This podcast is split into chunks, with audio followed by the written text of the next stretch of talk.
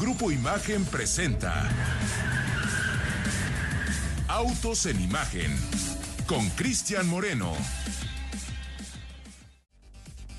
Hola, buenos días amigos de Autos en Imagen, yo soy Cristian Moreno y aquí en Tailandia ya son las 5 de la mañana con 30 minutos. Estamos transmitiendo completamente en directo desde aquí, en donde apenas va a amanecer, eh, un día largo el que nos espera el día de hoy. La razón que nos trajo hasta acá no es otra sino la presentación mundial de la Mitsubishi L200, una pickup que ustedes ya bien conocen, que es uno de los productos más sólidos, más eh, consistentes, eh, que mejor eh, desempeño tiene en el portafolio de productos de la firma japonesa allá en nuestro territorio. Y obviamente es un producto que se ha colocado con muy buenos resultados en varios mercados alrededor del mundo. Aquí en Tailandia se presentará esta nueva generación, una que obviamente, y como ayer lo platicábamos, el, programa de ayer nos agarró justo allá en el aeropuerto eh, Narita, en el aeropuerto internacional de Japón. De allá para acá todavía hubo un viaje largo que conectamos. Llegamos ayer por la tarde, noche de Tailandia y de ahí pues ya toda la actividad que el día de hoy nos espera y de la cual les estaremos dando cuenta, obviamente, eh, a través de las redes sociales, así es que por favor manténgase ahí en contacto con eh, arroba autos en imagen, eh, con Cristian Moreno en distintas plataformas, tanto en Instagram como en Facebook. He estado colgando algunos videos, hicimos una presentación del aeropuerto internacional de Narita, que también nos tocó muy temprano, estuvimos allá más o menos a las seis de la mañana, pero mucha gente ha estado ahí haciéndonos preguntas acerca de cómo es el, camino, cómo es la ruta, cómo es el, traslado que estamos haciendo aquí, más o menos casi 30 horas desde que salimos del aeropuerto internacional de la Ciudad de México, eh, pasadas la una de la mañana del lunes hasta que aterrizamos aquí en eh, Tailandia. Un, un, largo trayecto, pero creo que bien vale la pena y de eso les estaremos platicando, obviamente, aquí en Auto en Imagen y a través de las distintas plataformas digitales que solemos tener ahí al día. Mi querido Ricardo Eduardo Portilla, ayer también te lo adelantaba, hubo un cambio de administración, hubo un cambio en la cúpula de Mitsubishi. Inicialmente teníamos eh, agendado que nos acompañaría a esta presentación Jorge Vallejo, el hombre que prácticamente tomó eh, el rumbo de Mitsubishi en México eh, cuando cambió de administración, cuando Stellantis dejaba la operación de Mitsubishi en nuestro territorio y se lo entregaba a la alianza directamente, a la alianza que ustedes bien conocen que hay entre Renault, Nissan y Mitsubishi. Hubo ese cambio de estafeta. Ahí Jorge Vallejo eh, tomaba el, destino, tomaba eh, pues la responsabilidad de esta operación y ayer, mientras nosotros estábamos conectados con ustedes a través de, de en Imagen, pues se estaba dando eh, seguimiento a esta nota en donde cambia el liderazgo, cambia eh, pues, la cúpula de eh, Mitsubishi en México y de eso les vamos a dar algunos detalles. Tuvimos la oportunidad ahí de, de platicar con algunos protagonistas de esta operación.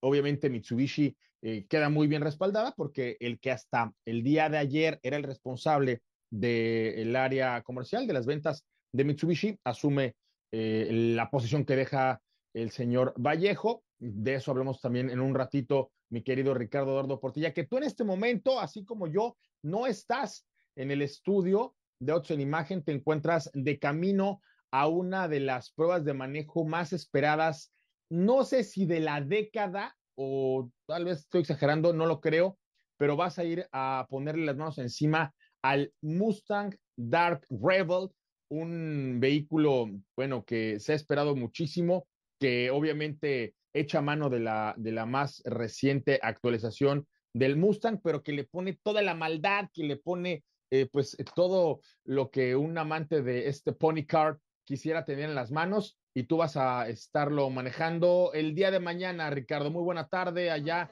en Estados Unidos. ¿Qué pasa, mi querido Cristian? Muy buenas tardes. Para mí son las eh, 6.35 una hora más que en Cancún y muchísimas menos que tú, mi estimado Cris. Y sí, fíjate que en efecto desde muy temprano salimos hoy de la Ciudad de México para eh, la parte de Charlotte, la ciudad de Charlotte, aquí en eh, Carolina del Norte, como bien mencionas, pues para ponerle las manos encima y conocer a fondo y a detalle este eh, Mustang Dark Horse. El día de mañana, según el programa, según el evento, vamos a tener un taller técnico, pues ahora sí que para conocer todos los secretos de qué está hecho este vehículo, uno de los más esperados por todos los entusiastas de la velocidad de los muscle cars, por supuesto, este eh, pues nuevo Mustang que como recordarás, pues se presentó el año pasado en el marco del Auto Show de Detroit, justamente cuando se presentó la nueva generación de Mustang, ya todos estábamos ahí extasiados viendo cómo se estaba presentando esta nueva generación y de repente como cereza en el pastel, pues presentan este Dark Horse y te digo, bueno, mañana vamos a estar eh, en este taller técnico y pasado mañana vamos a estarlo conduciendo. Dicen que en eh, un circuito, un circuito de NASCAR, así que la verdad que sí se antojan pues unos días bastante emocionantes. La buena noticia, mi querido Chris, que no va a haber ley mordaza.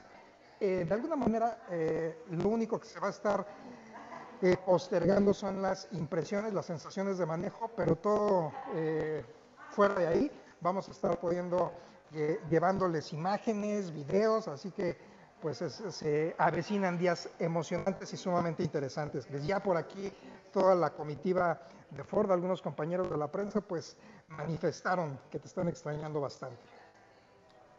Ricardo, sabes que difícilmente difiero contigo, pero eh, en esta ocasión voy a tener que hacerlo. No, no es cualquier pista, Charlotte, es uno de los circuitos más importantes de la serie NASCAR.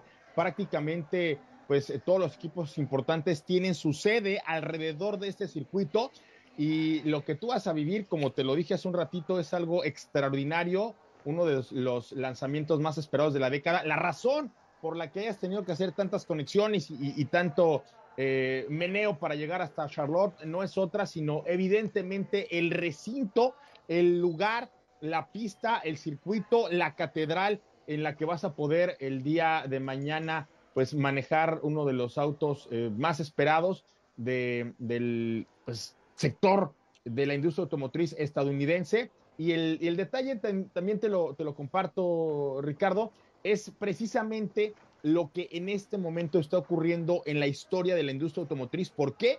Porque al haber una transición entre lo que fueron los vehículos tal y como los conocimos durante más de 10 años impulsados por motores de combustión interna y lo que serán en las futuras generaciones ya con este tema de electrificación, creo yo que lo que vas a manejar va a ser una auténtica joya en la historia de la industria automotriz, el eslabón perdido para las futuras generaciones, pero de eso vamos a platicarnos al ratito. Eh, pues sí, salúdame a todo el equipo de Ford que está ya contigo y a los afortunados que van a poder entrar a este eh, suelo sagrado, el del Charlotte Motor Speedway, en donde estarás en un ratito.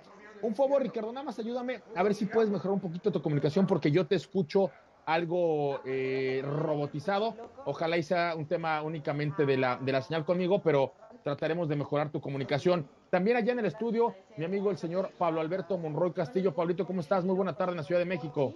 ¿Qué tal, señor Moreno? Muy buena tarde, buena tarde al auditorio, qué gusto saludarte. Y, me parece, nada más para cerrar el comentario de la experiencia que va a vivir Ricardo, eh, este vehículo, esta ejecución de, alto desempeño de, del Mustang, pues ya me parece que es un coche que se está quedando prácticamente sin rivales, ¿no? Ya con el anuncio de, que eh, Dodge está pidiendo ya los últimos pedidos en sus concesionarios en Estados Unidos, ya para cerrar la producción del Charger y del Challenger. También hubo información de que Camaro también ya está eh, cerrando la producción de este coche, que probablemente el nombre se mantenga, pero llegue en un formato ajeno al que conocemos como hoy en día como Camaro. Y bueno, entre esas noticias, pues que el Mustang todavía eh, se estire un poco más y, además que está impulsado por un motor de, combustión interna, V8, toda esa fórmula clásica que ha ido evolucionando, me parece que es una de las grandes, grandes noticias y uno de los aciertos muy, muy, muy interesantes por parte de Ford.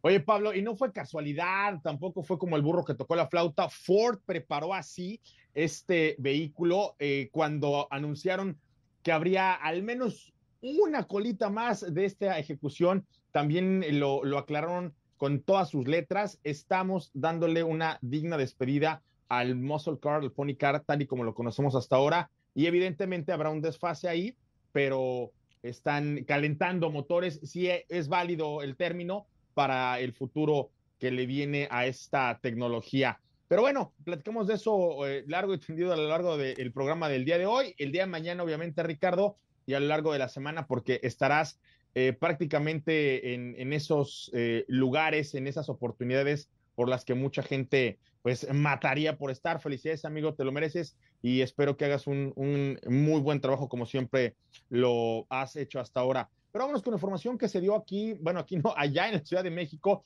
y es que ya desde hace un ratito, inclusive tuvimos a Fernando Maqueo allá en las eh, oficinas, en el estudio de Autos en Imagen, en donde nos presentaba ya una fórmula, Pablo, eh, que recupera esta tecnología híbrida, una que en su momento le dio a Honda pues esta, eh, esta punta de lanza para traer este tipo de motorizaciones a nuestro territorio. Perdieron el paso por ahí, no sé en qué momento como que dejaron de, apretar el acelerador. Ahí es en donde Toyota, quien ya está confirmando que incorporará un noveno vehículo híbrido a su familia allá en nuestro territorio, pero Honda ha tratado de recuperar el paso y ahora ya presenta con todos los eh, detalles, con todos los honores, con todas las características a su familia de vehículos híbridos esta que actualmente estará compuesta por la CRB, que ya manejamos, y por el Honda Accord, que ya aterrizó con precios y eh, la ficha técnica en nuestro territorio, Pablo. Así es, señor Moreno. Pues se trata de la décimo primera generación ya de este modelo, el cual llega por primera vez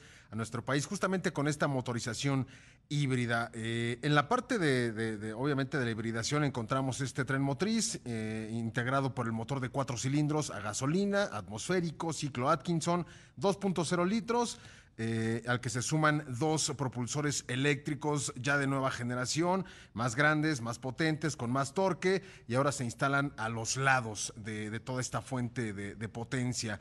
Eh, los caballos totales para este sistema ya en conjunto son 204 caballos de fuerza, 247 libras pie de torque, 15 más eh, 15 libras más que la ejecución anterior, que no llegó a México, pero bueno, es, hay un cambio ahí interesante. Se mantienen los cuatro modos de manejo, eh, Icon, normal y Sport, además del individual.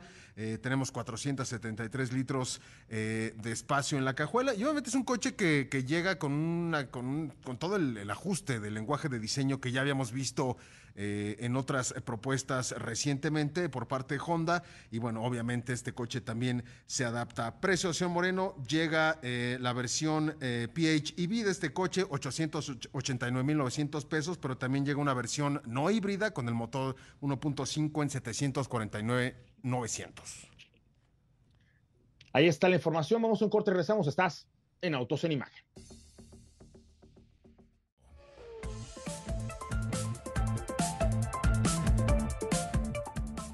Bueno, ya son las 5 de la mañana, 5 de la mañana con 47 minutos aquí en Tailandia, desde donde hoy estamos transmitiendo completamente en directo en Imagen. Ya salió el sol para las personas que nos están viendo desde hace ratito en el canal 3.4 de televisión abierta. Acá atrás se veía únicamente eh, pues la noche.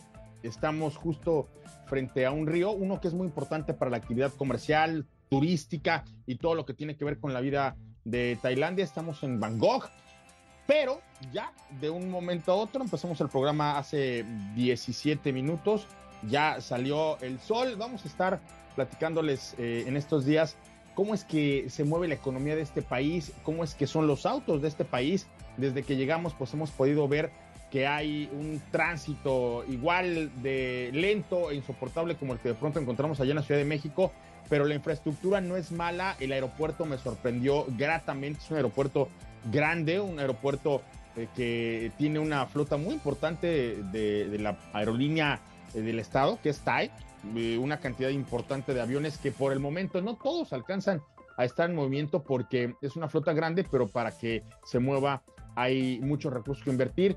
Diferencias, eh, muchas las que hay con respecto a México, pero también algunas similitudes de las cuales les estaremos dando cuenta. Y quiero platicarles a propósito de la vida y de las cosas que nos están ocurriendo, que precisamente la gente de Chevrolet en este momento nos está ofreciendo una SUV ideal para ti, una que sigue creciendo, obviamente con todas las propuestas, con todo lo que la familia de camionetas de Chevrolet ofrece. Y esta es la Tracker, pero en su versión RS, una que supera la realidad con un dinámico diseño deportivo. Ustedes bien saben que el equipo de Chevrolet integra ahí cosas importantes para volverla más atractiva. Además, en el interior, conectividad, obviamente para superar las expectativas. Y bajo el cofre, nada más y nada menos que un motor que ellos denominan como turbo eficiente, porque por un lado, pues es un motor que tiene un empuje distinto, una sobrealimentación que te ayuda a tener un desempeño más dinámico y al mismo tiempo, pues al ser un motor más pequeño,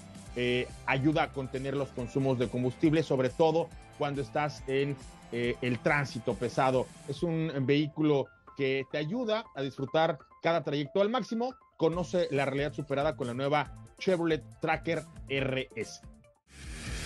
5 de la mañana ya con 50 minutos, 4.50 allá en la Ciudad de México.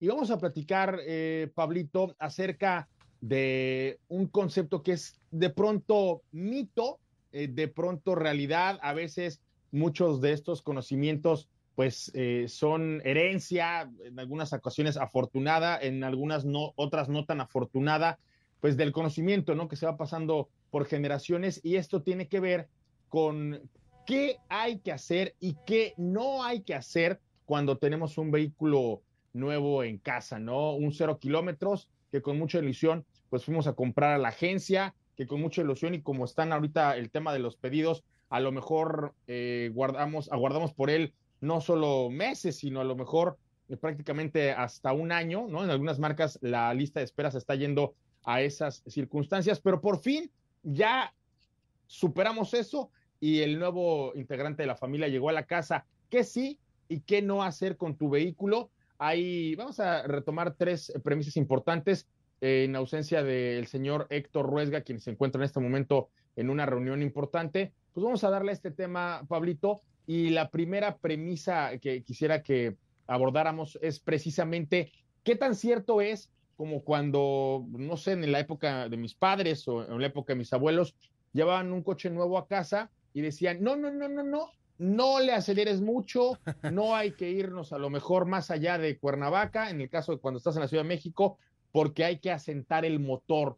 ¿Qué tan cierto es este proceso de asentamiento en los nuevos motores, en los cero kilómetros? ¿Qué tan cierto es hasta dónde podemos llevar las revoluciones? Y pues cómo es que ha avanzado la tecnología para esto a lo mejor convertirlo en una experiencia de otro tiempo. Así es, señor Moreno. Bueno, esencialmente hay, tres aspectos. El primero, y con el que vamos a comenzar, es con esta parte de cuando, cuando se decía, ¿no? O cuando ajustabas un motor te decían hay que asentarlo antes de, pisar a fondo el acelerador.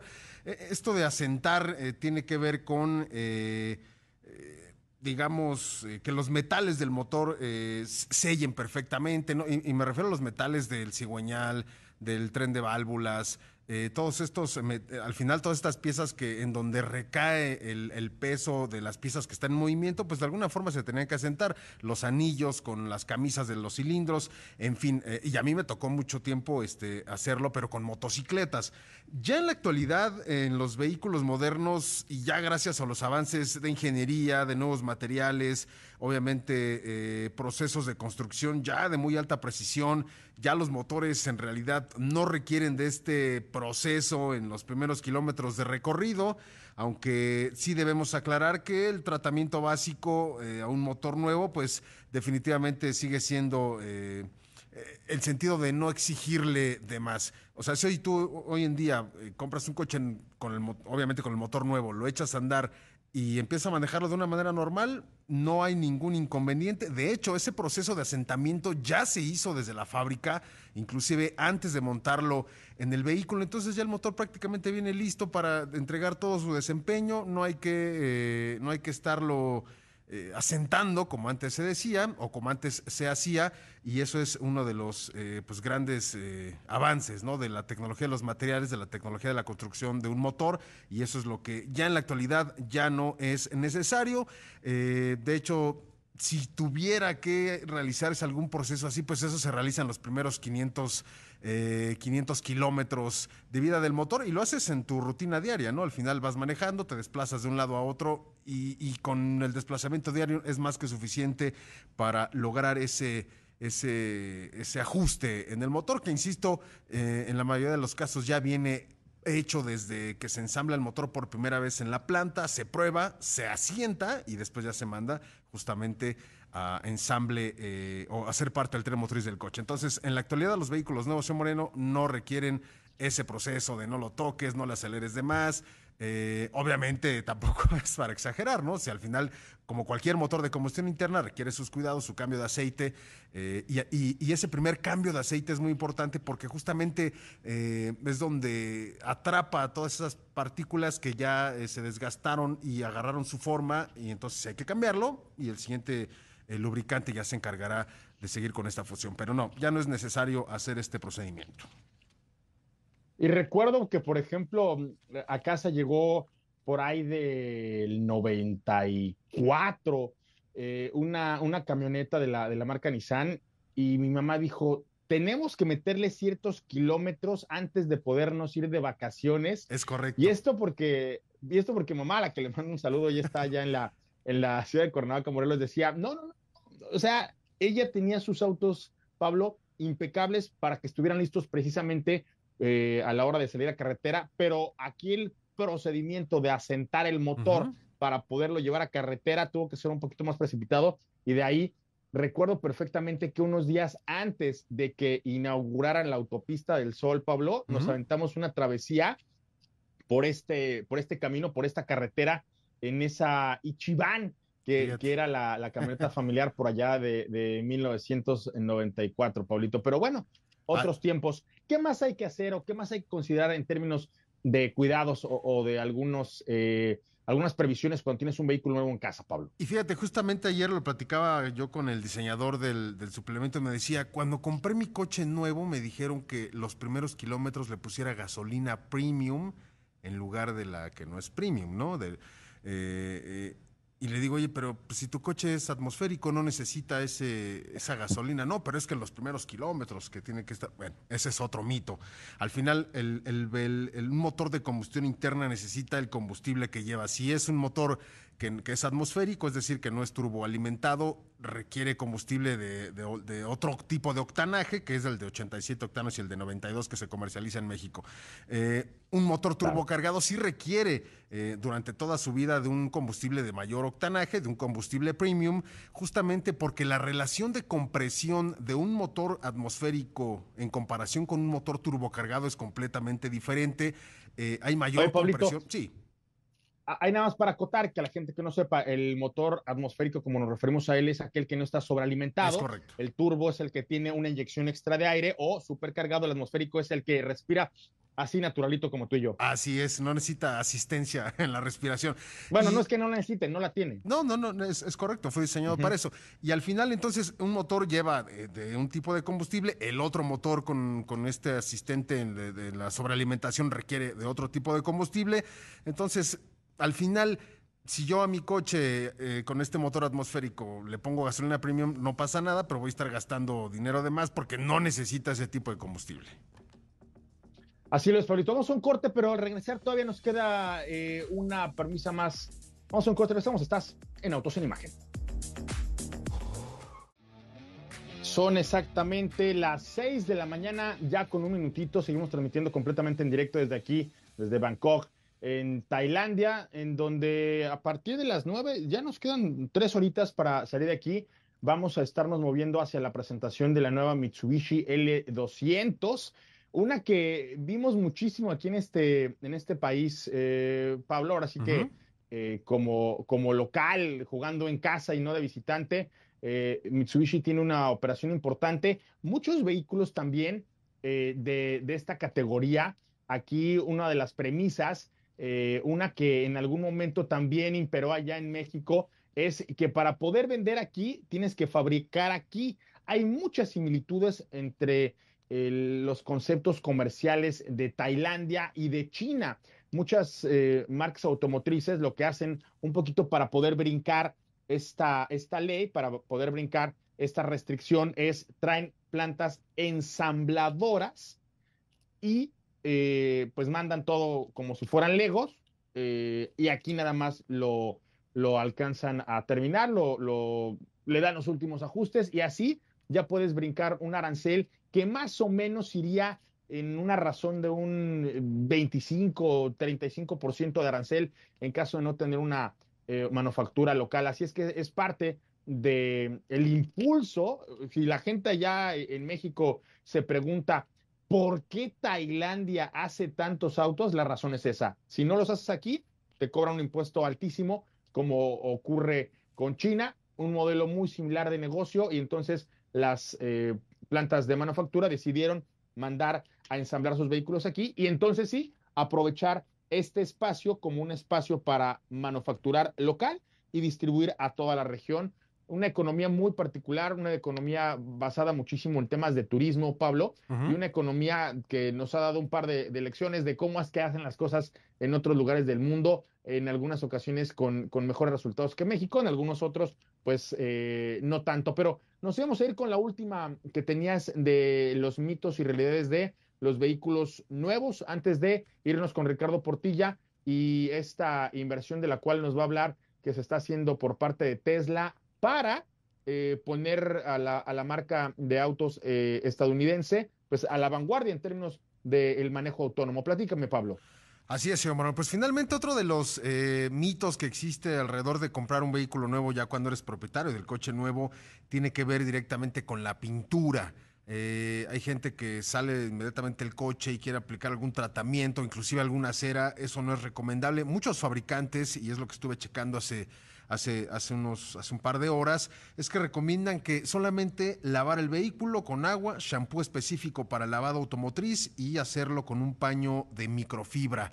Eh, tanto para el lavado como para el secado. Eso es lo que se puede hacer. Y la razón es que eh, la pintura nueva cuenta con un barniz protector y abrillantador que viene de serie, que viene de, fábrica cuando el vehículo sale de la planta.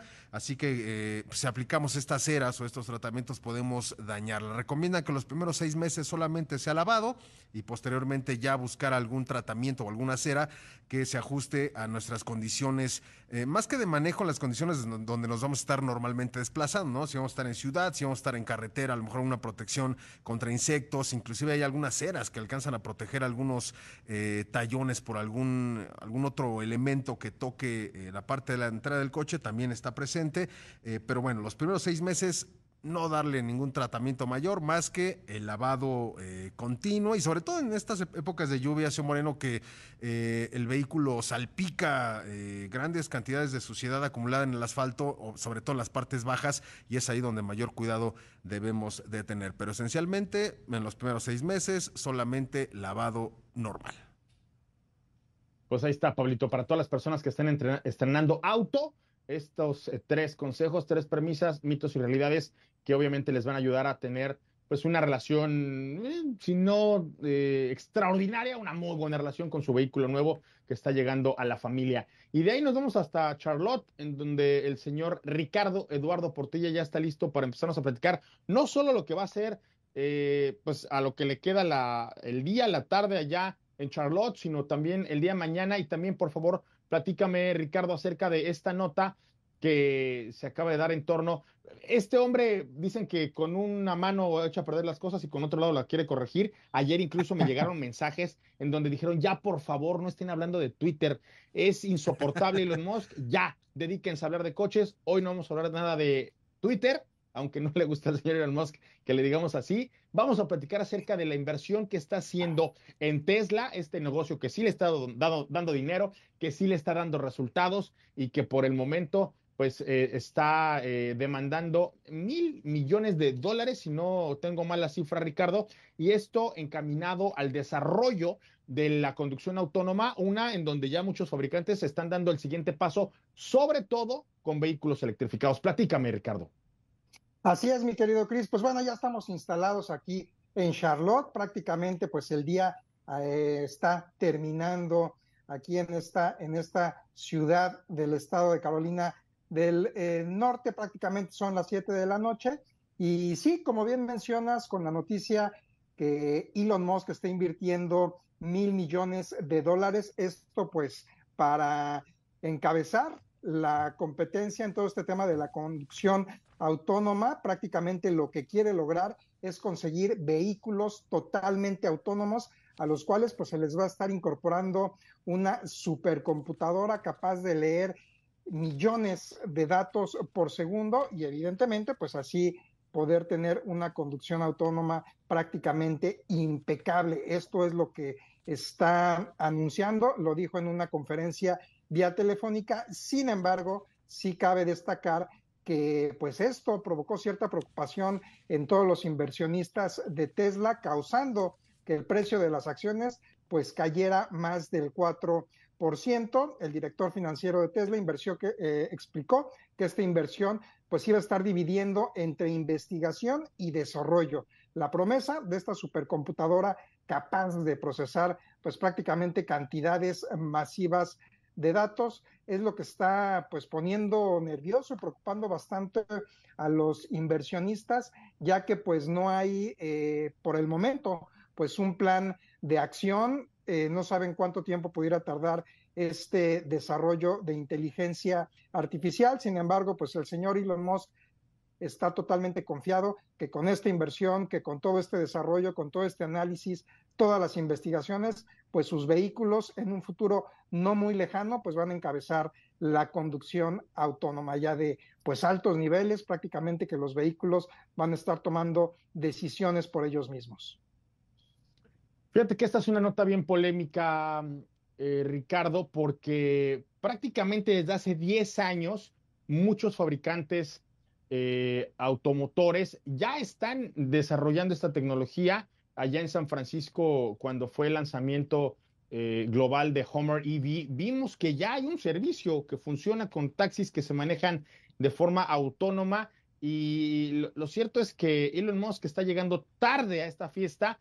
Eh, me parece que es una reacción estrictamente de imagen, estrictamente bursátil la que está tomando. Mil millones de dólares es como quitarle un pelo a un gato. Tampoco es que esto vaya a cambiar la historia ni de la industria automotriz ni de la propia Tesla, pero pues habrá que ver si con esta inyección de capital viene pronto una, eh, una reacción positiva en la percepción que están teniendo los inversionistas con respecto a Tesla. Sí, sobre todo por cómo lo quiere hacer, o sea, no nada más quiere pues poner todo este tema de conducción autónoma. Recordemos que Elon Musk también tiene una empresa a la cual se dedica pues prácticamente a analizar eh, las conexiones neuronales, prácticamente se llama Neurolink, ya habíamos platicado al respecto. Entonces, él lo que quiere lograr, lo que anunció por lo menos o bosquejó en, esta, en este anuncio, pues es que quiere vincular la conducción autónoma por ahí con procesos pues neuronales de los, de los pasajeros. Así que pues bueno, va a estar interesante y sobre todo qué tanto sus inversionistas pues apoyan sus, sus ideas, sus polémicas ideas. Pues mira, no sé si decirlo o no, creo que entre la lista de cosas que le importan poco a Elon Musk está justo esa que acaba de decir. Si apoyan o no sus inversionistas eh, las decisiones que toma con sus empresas. Pero bueno, eh, ahí está la información, Ricardo. Y ahora sí, nada más detallar, el día de, ayer justo les comentaba que había una nota en proceso, esta que tiene que ver con eh, la salida de Jorge Vallejo de la dirección de la responsabilidad de Mitsubishi Motors México, en su lugar rápidamente Akin Vázquez, quien hasta hace unas horas era el director comercial, él asume la posición y las responsabilidades como presidente y CEO de Mitsubishi Motors México. Este hombre aquí, pues es un, es un hombre muy involucrado con lo que ha estado haciendo la marca durante los últimos años, prácticamente seis años desde que Jorge Vallejo asumió la responsabilidad de esta operación en nuestro territorio. Eh, el que hasta ahora era director comercial, pues ya tiene una muy buena experiencia dentro de la industria automotriz, más de 25 años eh, en responsabilidades distintas, en la postventa, en las ventas, en la logística, en el marketing, así es que no le será difícil asumir esta nueva responsabilidad. Hoy eh, Mitsubishi Motors Corporation eh, también está poniendo como presidente del Consejo de Mitsubishi Motors México a Kojiro Asai. Esa también es una de las notas que, que se dan en torno a este movimiento, a, este reacomodo en la alta dirección de Mitsubishi en México. Y obviamente, eh, pues estos cinco años que estuvo al frente Jorge Vallejo fue muy relevante su, operación, hay que decirlo. El día de ayer que platicaba con él, pues eh, me compartía pues los ciclos que se abren y se cierren, pero sobre todo en dónde es que deja a la, marca.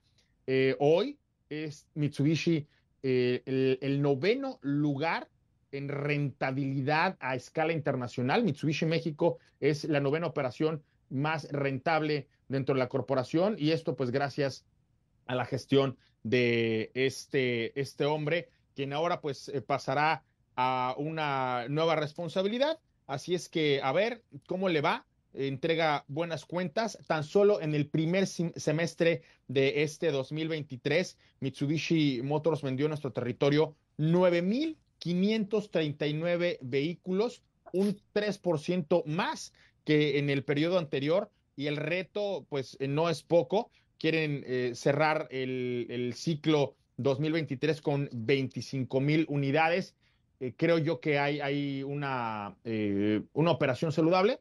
A ver cómo es que le va a Mitsubishi ahora con este nuevo eh, responsable de la operación en nuestro territorio. En tanto esto ocurre, pues nosotros llevaremos las notas de una de las camionetas, uno de los vehículos, uno de los conceptos más exitosos de Mitsubishi en nuestro territorio, que es el de la L200 esta de la, de la cual hemos venido hablando durante estos días y que hoy, pues prácticamente ya en menos de tres horas estaremos viendo y reportando desde las distintas plataformas digitales.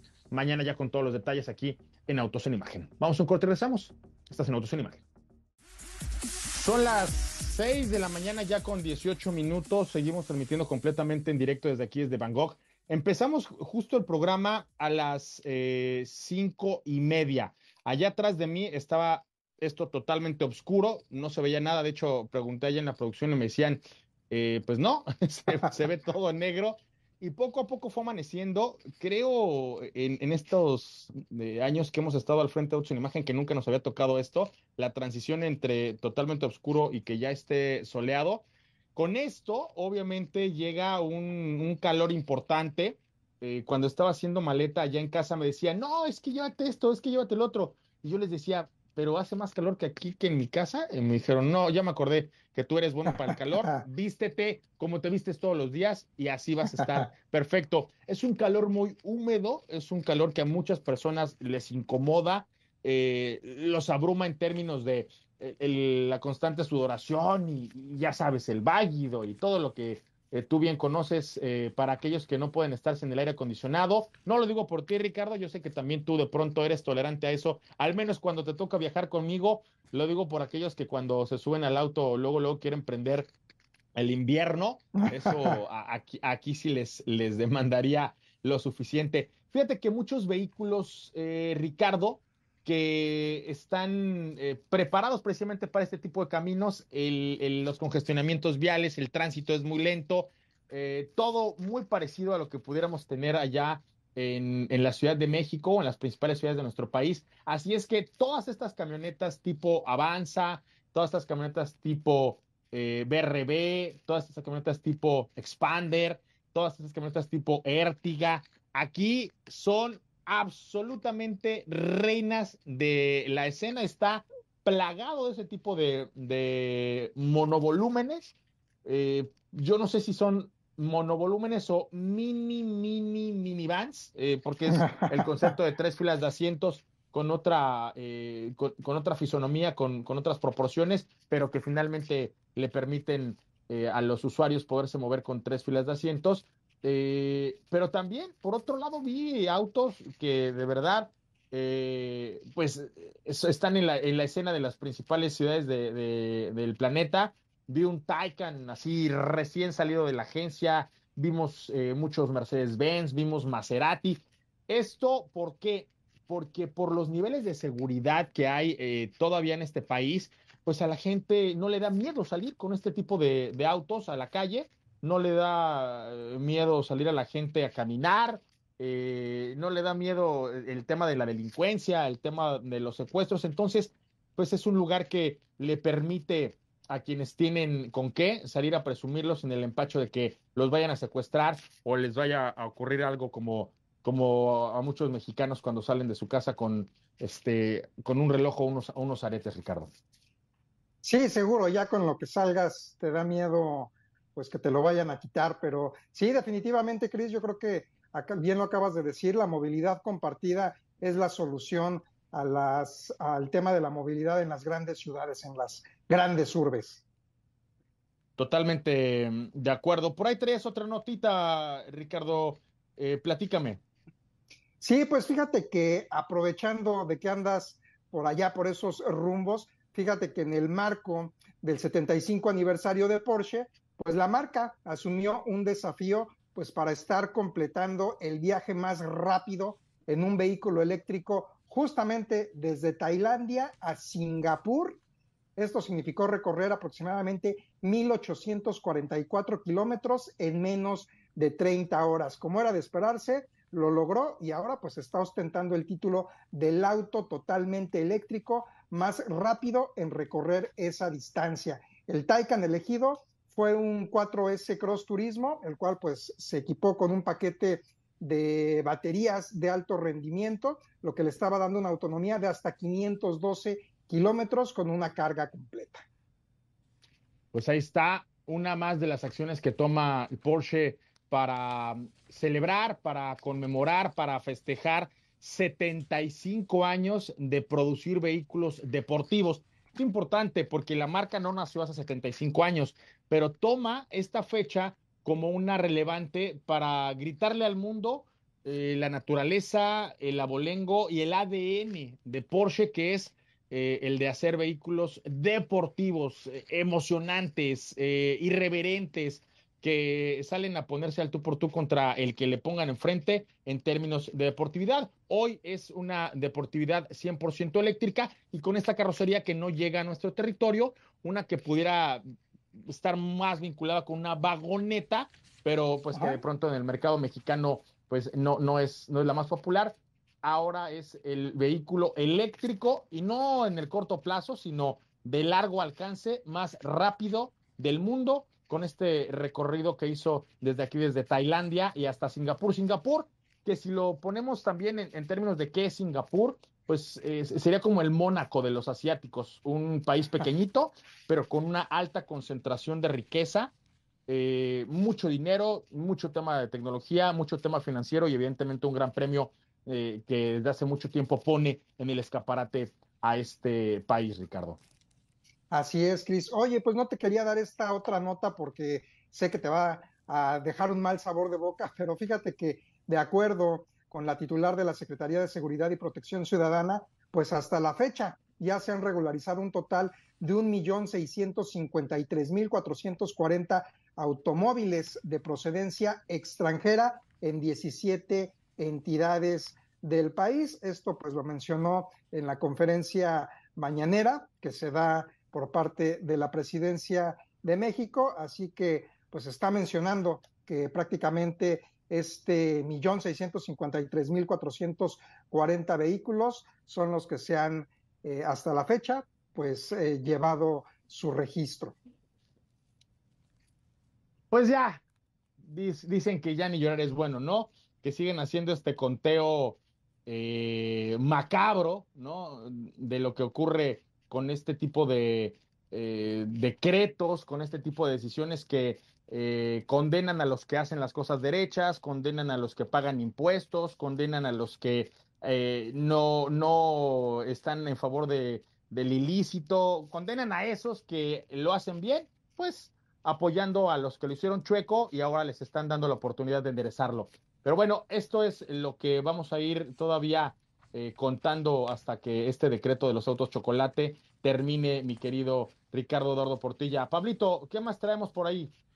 Así es, señor Moreno. Oye, pues rápidamente, fíjate que con una inversión de 46 millones de dólares, eh, CF Moto, esta empresa de origen chino, pues ya inauguró en Apodaca, Nuevo León, su primera planta en nuestro país, la cual generará más de 500 nuevos empleos Y bueno, pues en estas instalaciones de 75 mil metros cuadrados fabricarán anualmente hasta 100 mil vehículos todoterrenos. Son vehículos, en realidad son eh, cuatrimotos, obviamente con todas estas capacidades eh, todoterreno. Pero bueno, CF Moto fabrica, además de estos vehículos, también motocicletas, motores y accesorios. A nivel global tiene presencia en Asia, Europa y Norteamérica y cuenta con más de 5 mil colaboradores eh, en escala internacional. CF Moto y su planta de 46 millones de dólares. No es poca cosa, más allá de, de los empleos que, que, a lo mejor no son tan rimbombantes, 46 millones de dólares no nos caen eh, nada, nada mal, mi querido Pablo Alberto Monroy Castillo. Oye, y por ahí hemos dejado pendiente esta nota eh, que también tiene que ver con el el, arribo de LG Magna y Powertrain ubicado allá en Coahuila. Pablito, antes que nos vayamos, platícame esto rápido. Así es, señor Manuel. Pues de hecho ya la planta está por ser terminada y están a nada de que inicie ya la producción de más de un millón de motores eléctricos. Obviamente esto ah, debido a la alta demanda que tienen eh, algunos fabricantes de vehículos en Estados Unidos, obviamente también en México. Y bueno, un millón de motores próximamente van a empezar a fabricar allá en Coahuila. Con esto nos vamos, Pablito, gracias. Nos escuchamos el día de mañana, señor Moreno. Ricardo, hasta mañana. Hasta mañana, Cris, abrazo. Gracias a la producción y a ustedes que estuvieron con nosotros. Por hoy apagamos motores, mañana nos reencontramos aquí en punto a las cuatro y media de la tarde. Hasta entonces, manos al volante y no en la pantalla del celular. Hasta mañana.